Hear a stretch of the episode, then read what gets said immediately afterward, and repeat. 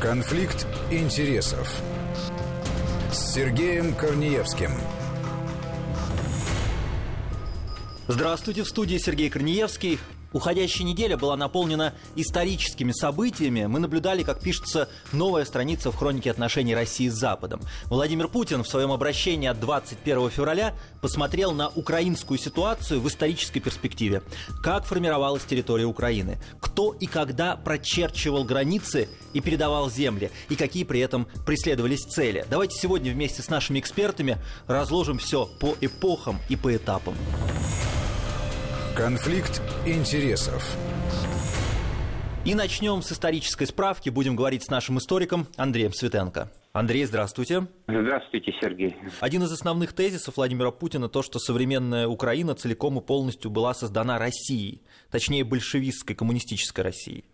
Это действительно остроумно и верно. Украина имени Владимира Ильича Ленина – это действительно контекст э, великой смуты, которая нагрянула на э, Россию в связи с Первой мировой войной и вылилась э, в революцию. Вот. В контексте этого тезиса действительно надо напомнить реалии.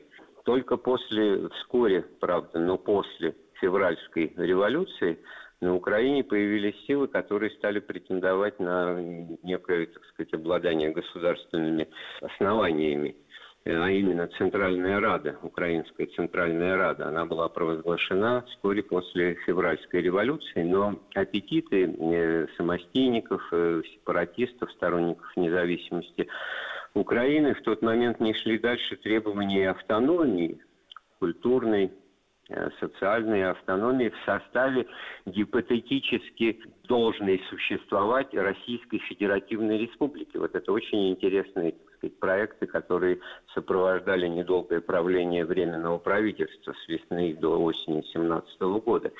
И Временное правительство э, вело такую, значит, достаточно лукавую политику в отношении этих требований, которые тогда озвучивали не только э, значит, самостийники на Украине, но и в Закавказье и в других национальных окраинах э, бывшей Российской империи, что этот вопрос должен быть решен по окончании Первой мировой войны, ну, то бишь после победы отложим решение этого вопроса, что, в общем-то, было достаточно логично и верно э, предлагать, и с этим, в общем, контрагенты соглашались. Керенский несколько раз ездил на Украину летом 2017 года, делегации Центральной Рады приезжали в Петроград, Вениченко и прочие.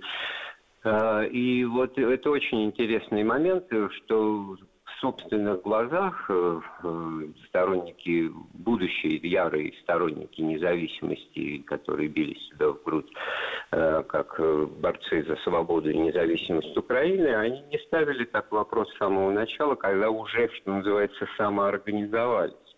Точка невозврата была перейдена вот именно в ситуацию взорвал Октябрьский переворот 17 года, когда власть захватили в России большевики в главе с Лениным. И вот тогда-то, опять-таки, через несколько дней после Октябрьского переворота в Петрограде, э, была провозглашена уже и, собственно, независимость Украины. А зачем это, было сделано? Нельзя было не идти на уступки вот этим вот всем э, независимцам, как вот э, говорят, или самостийцам? Тут надо быть самое важное сказать, что борясь за власть за, в России, большевики стояли на позициях э, разрушения старой государственности. Они подстегивали все эти э, сепаратистские настроения, они подстегивали эти все, так сказать, центробежные тенденции. И тут вот надо озвучить этот важнейший тезис, этот инструментарий, которым они пользовались тогда по праве нации на самоопределение, вплоть до отделения – то есть им тем же летом 17 года надо было э, разрушить основание единого государства, существовавшего веками, единой неделимой России, которая была многонациональна, многоконфессиональна, и в этом смысле казалось, что ее очертания, ее границы не должны никоим образом измениться. А почему так считалось? То есть они считали, что вот дав э, нациям, вот, условно говоря, право на самоопределение, те же там украинцы начнут дрейфовать куда-то в сторону, другие народы. Они, они считали, что смогут их как-то удержать или что? Я вот ну вот, конечно, считали, что смогут удержать, потому что вот свою лепту в эту дезорганизацию, в это Э, разрушение летом 17 года внес и Сталин, одно из первых его публичных выступлений э, на Украине на одном из очередных там съездов солдатских депутатов и рабочих, оно как раз там был озвучен этот тезис с уточнением о том, что право нации на самоопределение касается и украинского народа. То есть они э, играли с огнем в буквальном смысле слова говоря. Им нужно было в тот момент поднять волну разрушения, э, обретения власти э, советами, в скобочках или в подтексте большевиками, а потом, что называется, проблемы решать по мере их поступления, уже гася этот сепаратистский порыв, эти настроения через линию партии, да, то есть это такой хитроумный и сложный план, потому что ну, вот Ленина в самую последнюю очередь можно назвать патриотом России. Никаким патриотом он не был. Он как раз Россию приносил в жертву мировой революции.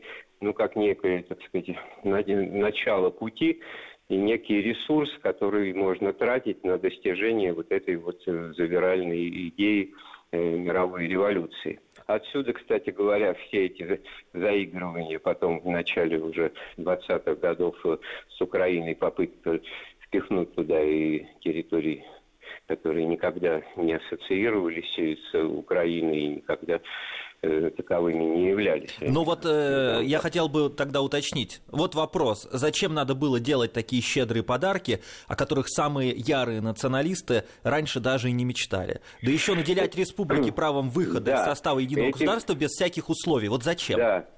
Вот эти вот подарки, это сейчас понятно, что это подарок. Тогда это, как я уже сказал, был э, ресурс, э, ну, что называется, текущие траты для создания э, мировой республики Советов. Потому что здесь невозможно понять логику действий, не принимая во внимание идеологическую подоплеку, идеологические взгляды. Э, того же Ленина и большевиков, э, и их э, понимание того, значит, что все имеет свою классовую природу.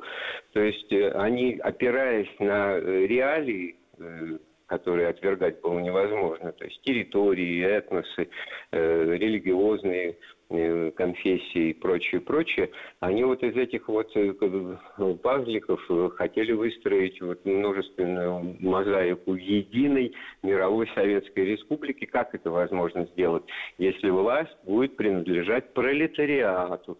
Там были списаны тонны э, бумаги по поводу того, что такое пролетариат и почему он имеет право, что это единственный класс, который понимает свое предназначение в истории, наделен силой, возможностью руководить и так далее, и так далее. Ну, то есть это все какие-то завиральные идеи, да? Это просто они, они придумывали зрения, и оправдывали. Да, им. истории здравого смысла и того, что в результате в истории сложилось, мы понимаем, что это были идеи, может быть, части прекраснодушные, но неосуществимые.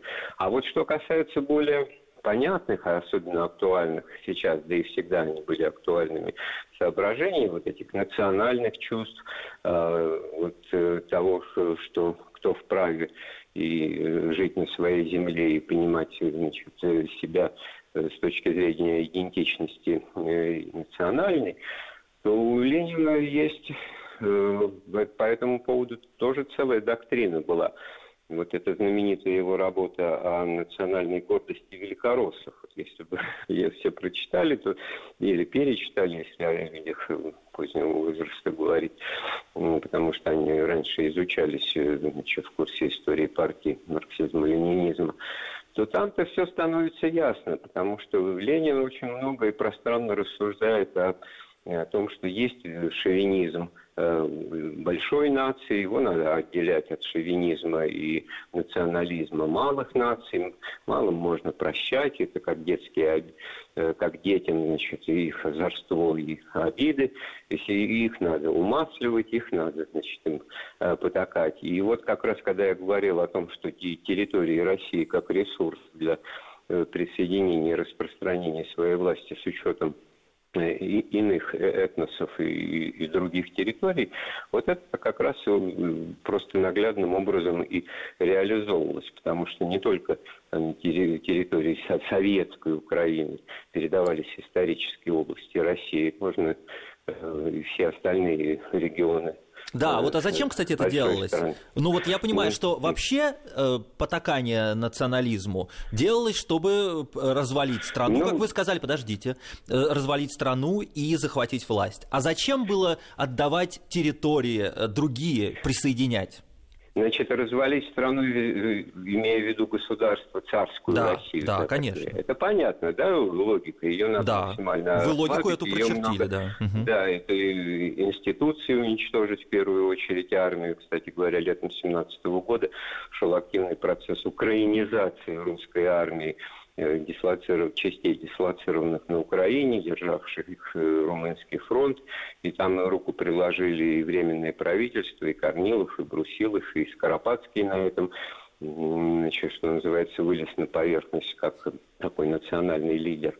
А вот потом, когда уже власть была захвачена и провозглашены советские республики, это модель развития революции, которую Ленин пытался закрепить Э, путем создания Союза Советских Республик, да, что ему удалось сделать ну, как раз вот сто лет назад, в 22 году, Союз Советских Социалистических Республик, который, в принципе, значит, всегда был открыт для э, пополнения, как некая политическая конструкция, в которую можно было вступить. И, и так оно и тоже осуществлялось. Другое дело – на каком, так сказать, вот основании он существовал. А основание, еще раз повторяю, это, э, что называется, э, материнская плата, как Россия, да, которая снабжает э, всеми своими ресурсами, осуществляет ну, текущую политику там же открытым текстом это формулировалась политика выравнивания социально-экономического развития, э, значит, какие-то вздохи и ахи по поводу колониализма царского режима, который высасывал соки из национальных окраин. Вот вся вот эта идеологическая, так сказать, э, дребедень, которая, значит, э, тоже годами и десятилетиями продуцировалась и сознание формировала. А на практике-то это вот как раз и, и было то, что Владимир Владимирович называет э, миной замедленного действия, запущенной под э, основание э, государства, да. А зачем, я не понимаю, тогда, ну вот, условно говоря, территории Новороссии, они обязательно должны были войти в украинскую вот эту территорию? И что тогда на самом деле Украина, вот если самая прям вот исконная Украина? Так э, если говорить об исконной Украине, а, ну, надо вернуться, что называется, в век 17 или даже раньше, во времена Переяславской Рады, э, до Переяславской Рады, значит, до 1654 года, и разговаривать о э, историческом противостоянии Польского королевства и Московской Руси, да, в, отношении которых Э, Украина, что называется, третий лишний, потому что по территории, которые сейчас мы называем украинскими, э, они были либо в составе Польши, или до этого Великого княжества Литовского, либо в составе э, Московской Руси, Великого княжества Московского, или России, как мы начинаем ее называть, со времен царствования Алексея Михайловича, да, то есть середины 17 века. То есть никогда государственности в истории, в отличие от э, некоторых других национальных окраин Российской империи, в Украине не было. Да. Медицинский факт. А вот если говорить о том, возвращаясь к, к основному, так сказать, я понимаю, Сергей, ваше непонимание, как бы искреннее, да, того, как так можно делать. Мы судим по реальному результату, к чему это привело. Но ведь э, любой революционер – это авантюрист, и это тоже надо отдавать в этом себе отчет. Это знаменитая ленинская фраза, которую «вяжемся в драку, а там посмотрим», которую он сказал значит, да. в Андрей, двери Октябрьской революции. Прошу так прощения, что... сейчас мы сделаем небольшую паузу, прервемся и через несколько минут вернемся. С нами историк Андрей Светенко. Конфликт интересов. И мы возвращаемся в эфир. У нас э, с нами историк Андрей Светенко. Андрей. Да, я хотел продолжить вот э, тему того, почему Украине э, большевики передавали территории. Это была сознательная акция. Они делали это э, вот, в первую очередь за счет передачи земель, которые до революции входили в состав области войска Донского, то есть это казачьи э, территории э, на востоке э, Украины, там, до Макеевки ведь простирались э, границы области войска Донского. Казаки в революции по большому счету были против э, красных, против советской власти. То есть это значит, отсюда и объяснение того, что у них это отбирают и передают в состав там, Донбасской Советской Республики или Криворожско-Донбасской. Второе слагаемое – для того, чтобы разбавить вот эту потенциальную, это большевики прекрасно понимали, э, не лояльную им массу крестьянскую на востоке Украины, на Донеччине, э, обретавшуюся, это же степные районы ниже Запорожья, это же Гуляй-Поле, это Махновщина. И вот для того, чтобы разбавить, об этом-то вот эти декреты, о которых э, Путин вспоминает в своем обращении многочисленные, о том, чтобы надо классовую э, сущность вот местного населения изменить и разбавить вот эту инертную и нелояльную крестьянскую массу, склонную к анархизму, к, там, к непослушанию махновцев, условно говоря, э, каким-то, значит, контингентом э, пролетариата, шахтерами, э, вот, Донбасский регион. Отсюда и в результате выход, что Украина потом, как Советская Социалистическая Республика, обладает э, территориями, которые, ну, исторически, э, даже никогда Украина или там в контексте того периода, значит, по терминологии Малороссии называться не может и считаться таковой не может. Вот такой вот, что называется, камуфлет. Да, а что касается вот если дальнейшей истории, ведь мы же еще не осветили с вами и э, более поздней истории, то есть, например, тот же самый Крым, да, я перед Крымом хочу сказать, что до 28 года э, шли вот э, такие взаимные передачи э, ряда районов и Воронежской, Курской, Брянской, э, Ростовской областей э, в состав Украинской ССР. До 24 года и Таганрог входил в состав Украинской Советской Республики. Так что в этом смысле вот вещи именно такие происходили. А потом вот э, правильно тоже было отмечено в обращении Путина вот эта мысль, что в годы сталинского тоталитаризма вот эта вот вся э, конструкция, закрепленная в Советской Конституции о равноправном союзе с правом выхода, она э, понятное дело, была неосуществима и относились к этому как, как ну, декларации, как к риторике, как, да. угу. как и к риторике. Угу. Вот, но все-таки скрытый э, упрек здесь присутствует Сталину, что он, конечно, на практике-то идею свою автономизации республик, входящих в большой э, Советский Союз, в скобочках России, все-таки вот выстраивая вертикаль, кто сначала, кто потом, а, не э, реализовал, что называется, на практике, юридически, и потом вот это вот, то есть он не минуты не обезвредил до конца просто обеспечивал своей, своей властью то, что это не произойдет. А вот отсюда и э, та эскапада, которую совершил Хрущев э, в 1954 году, э, когда подарил, буквальным образом приурочив это как раз вот к годовщине заключения Переяславской Рады, вхождения левобережной Украины в состав русского государства, передачу Крыма Украине. Э, это все равно, это тогда, впрочем, всем понятно воспринималось, ну как переложить десятку из одного кармана пиджака в другой, никуда это не уйдет. Но появляются, значит, вдруг неожиданно в крымских э, курортах и городах на автобусных остановках название места остановка Зупинка, и вызывающее общее недоумение, так сказать, веселый смех с какой стати.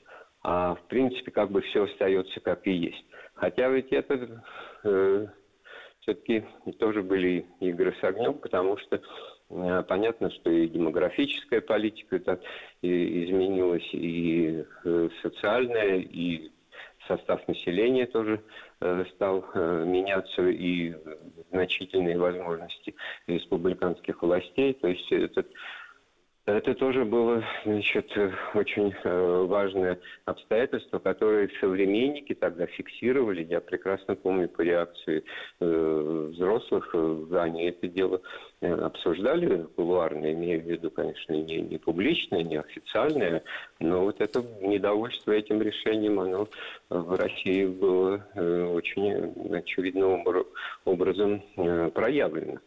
Хотя никаких, конечно, серьезных политических э, последствий тогда не ожидалось. А вот и об этом тоже Путин в своем обращении говорит. Э, следующий э, акт этой драмы, это уже годы перестройки, это уже Михаил Сергеевич Горбачев. И растущие аппетиты местных элит.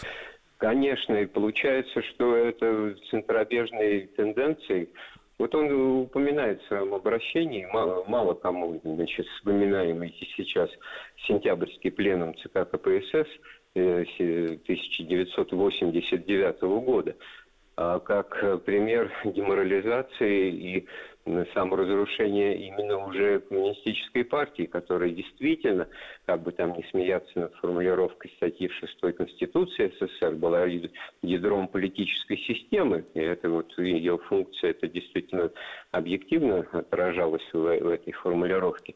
Так вот, на этом пленуме а, было принято решение о том, что республиканские партийные структуры партии коммунистические в республиках, они имеют э, суверенные э, э, основания для своего существования. То есть они независимы, они вправе проводить собственную политику, значит, не оглядываясь во всем и вся на центр, на союзное. И получилось, что КПСС в этот момент превратилась в, в какое-то во что-то нечто аморфное и непонятное, потому что э, есть с одной стороны КПСС, а с другой стороны в каждой союзной республике своя компартия и со, со своими, так сказать, полномочиями, со своими элитами, которые в том числе вынашивают планы эти сепаратистские, центробежные, во всяком случае, мыслят категориями э, националистическими, а не интернационалистическими.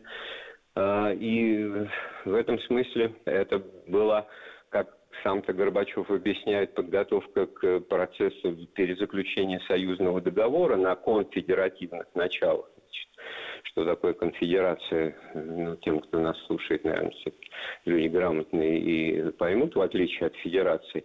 То есть сначала э, наше, сначала все свое определяется, а, а потом, что, так сказать, по остаточному принципу передается совместное видение и управление.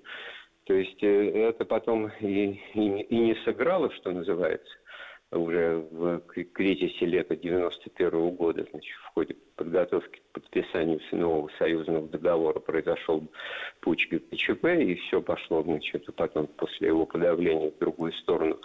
С точки зрения потери единой страны, так вот, э, вот эта череда ошибок, эта череда, значит, э, э, принятия роковых решений, которые имеют свою точку невозврата, вот она в этом обращении Владимир Владимирович очень четко прослежена на примере Украины, которая, э, получается, стала бенефициаром э, всех э, политических решений, ошибочных, принятых советской властью. Ну вот действительно, начиная с Владимира Ильича Ленина, который грезил мировой революцией, а в топку этой революции была брошена историческая единая и неделимая Россия – которая стала жертвой этих всех политических и социальных экспериментов. Андрей, огромное спасибо вам за этот экскурс. Мы беседовали с историком Андреем Светенко. Сейчас сделаем небольшую паузу, а в следующей части программы э, вместе с Ростиславом Ищенко поговорим об отношениях России с Украиной после распада Советского Союза. Конфликт интересов. Меньше значит больше. Отбросьте все, что вам сейчас не нужно, оставьте только одно. Самое важное. Первая полоса информационного эфира. Событие, решение, заявление, определившее картину дня. Рассказываем, обсуждаем, прогнозируем. Программа «Главная тема» с Гией Саралидзе. Подробности, которых не хватало. Мнения, которые необходимо услышать. С понедельника по четверг после 17.30 на радио Вести ФМ. Вести ФМ. Конфликт интересов с Сергеем Корнеевским. А теперь перейдем к отношениям России с Украиной после распада Советского Союза. По словам Владимира Путина, цитирую, «Украина никогда не имела устойчивой традиции своей подлинной государственности. Власти в Киеве изначально с 1991 года начали строить свою государственность на отрицании всего, что объединяет наши народы. Они предпочитали действовать так, чтобы в отношениях с Россией иметь все права и преимущества, но не нести при этом никаких обязательств. Подробнее об этом будем говорить с Ростиславом Ищенко, президентом Центра системного анализа и прогнозирования. Ростислав Владимирович, здравствуйте. Добрый день. Ростислав Владимирович, когда начался вот этот дрейф Украины от России? Ну, в принципе, если считать только эпоху независимости, да, угу. то э, э, начиная сразу с Кравчука. Потому что, по большому счету, можно начинать из Гетмана Мазепы. Конечно. Но если считать с 91 -го года, то давайте считать с Кравчука, потому что он был первым президентом Украины, он сразу же, в общем-то, э, был уже западно ориентированным. А зачем, уже... Ростислав Владимирович, я прошу прощения, вот а зачем нужно было дрейфовать от России? Насколько я знаю, э, Украина получала от нас очень много э, льгот, например, по газу. Там газ чуть ли не по тем же ценам, что и мы покупали. У них было прекрасное из-за этого социальное обеспечение у, у, у Украины. И тем не менее, зачем дрейфовать? Ну, видите ли, э, надо все-таки иметь в виду, что украинская власть стала государственной и провинциальной и э, государством до этого не управляло. У нее было очень черно-белое мышление. То есть э, на тот момент и на Украине, и в России, вообще на всем постсоветском пространстве считали, что западная цивилизация – это последний свет в окошке, значит, что ну, вот, в соответствии с Фукуямой, да, конец истории наступил, все мы должны стать Западом. Чем быстрее мы станем Западом, тем, тем нам лучше будет. И, соответственно, Украина значит, э, планировала как можно быстрее там, интегрироваться в Европейский Союз, Тогда еще НАТО даже речь не шла в Европейский Союз и стать частью значит, э, э, коллективного такого Запада. Но при этом э, у них почему-то бытовало мнение, что ближе к Западу можно стать только отдаляясь от России. Несмотря на то, что в тот момент, подчеркиваю, в тот момент, даже западные дипломаты и, зап- и руководители западных государств говорили, э, что вам не надо никуда уходить от России – в России ваши рынки, э, с Россией связана ваша экономика, вам надо развиваться совместно, совместно проводить реформы общими усилиями, там, развиваться, и тогда вы будете приближаться по стандартам жизни к Западу, и с течением времени вы сможете присоединиться к европейским структурам. Но э, украинские власти думали по-другому, и, кстати, они в этом активно убеждали и убедили таки Запад, что э, стать э, Западом, присоединиться к Европе можно только отталкиваясь от России. И буквально уже года через два, через три э, и европейцы, и американцы приняли ту же самую концепцию.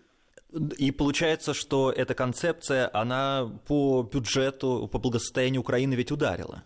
Ну, безусловно, но вы же знаете, как помните, как на самое э, говорили младореформаторы там при Гайдаре и до Гайдара. Э, мы сейчас проведем, как Бальцерович, шоковую терапию – Вначале будет немножко больно, потом всем будет хорошо. Ну вот они говорили так же. Но всем хорошо стало, интересно. Они, они, они говорили так же. Мы сейчас тут немножко нам будет плохо, а потом это станет очень хорошо. Потому что надо просто перестроиться чуть-чуть. И, естественно, не стало, потому что я, кстати, тогда задавал вопрос. Я говорил, хорошо, вы хотите э, полностью перестроить свою экономику. Поставить, поставить ее на других абсолютно рельсах. Но энергоносители – это кровь экономики. Если вы получаете от России дешевые энергоносители, значит, соответственно, вы получаете определенную дополнительную прибыль. Берите эту прибыль и вкладываете в реформирование собственной экономики. А если вы будете получать от России энергоносители, или не от России, скажем, от Кувейта, в 3, 4, 5 раз дороже, то у вас не будет денег на реформу. Реформа же денег стоит. Как вы тогда будете реформировать собственную экономику? Но они надувались от важности как жаба и говорили, вы ничего не понимаете. Значит, просто вот все, что было, надо уничтожить, а тогда Европа у нас просто прорастет сама, потому что придут европейцы, дадут нам денег, все у нас тут построят, всех накормят, всех напоят, всех спать уложат и так далее. Ну, в такое верить, конечно, могли только люди э, абсолютно неадекватные, но они верили. Да, и при этом, э, я так понимаю, э, эта вера с одной стороны, с другой стороны, получила Украина после распада Советского Союза ведь довольно-таки хорошую промышленность, ну, по крайней мере, там, добывающую, перерабатывающую. Ну, вот это все разрушилось. Сама, знаете, сама по себе промышленность ничего не значит. Промышленности нужны рынки сбыта. Потому что если вы не можете продать то, что вы производите, то вы, естественно, работаете вначале на склад, потом останавливаетесь, потом от вас расходятся ваши квалифицированные рабочие, инженерно-технический персонал, а потом у вас даже если уже есть возможность что-то продать, вы не можете это произвести, потому что некому производить. Вот с Украиной произошло примерно то же самое. Украина, это уже было при Кучме, Украина приняла концепцию значит, сокращения торговли с Россией за счет э, развития торговли с Европой. Значит, то есть при Кучме была принята концепция, что украинская торговля должна делиться примерно на три равноценные части. Треть с Евросоюзом, треть с Россией и с другими странами СНГ, и треть это весь остальной мир. Значит, ну, вроде бы концепция здравая. Амбициозная, я бы даже сказал. Если ее, если ее реализовывать нормально, да, то в принципе ничего такого здесь плохого нет. Это сбалансированная торговля но э, Украина стала ее выполнять очень своеобразным образом. Вы понимаете, что резко увеличить торговлю с Европейским Союзом невозможно, потому что он просто не пустит на свой рынок количество товаров, туда пробиваться надо с кровью и потом. И для того, чтобы торговля с Европейским Союзом была такая же, как с Россией и с СНГ, или даже чуть превышала, просто стали искусственно разрывать связи, искусственно сокращать торговлю с Россией и с СНГ.